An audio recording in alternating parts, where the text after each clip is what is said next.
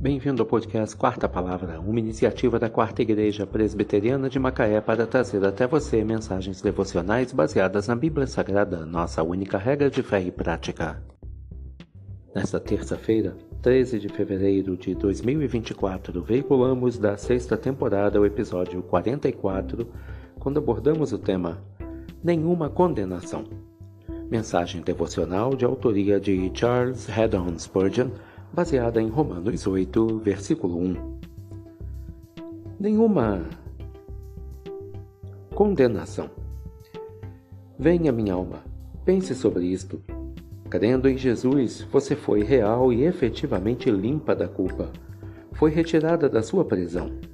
Não está mais em grilhões como uma escrava, agora está livre da escravidão da lei. Foi liberta do pecado e pode andar como um homem livre o sangue do seu Salvador comprou seu completo livramento. Agora tem o direito de se aproximar do trono do seu Pai. Nenhuma chama de vingança existe para assustar você.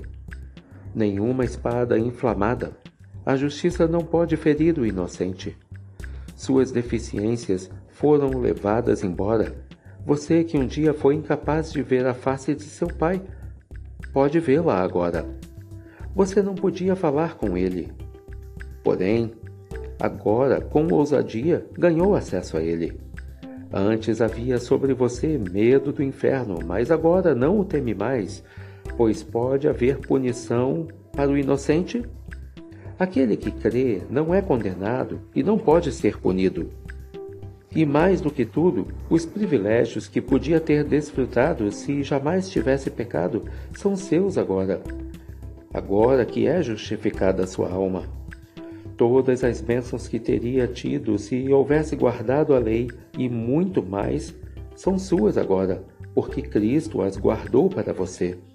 Todo o amor e toda a aceitação que a obediência perfeita teria obtido de Deus pertencem a você porque Cristo foi perfeitamente obediente em seu nome e imputou todos os seus méritos em sua conta, de modo que pudesse ser excessivamente rico por meio dele, que por sua causa se tornou excessivamente pobre.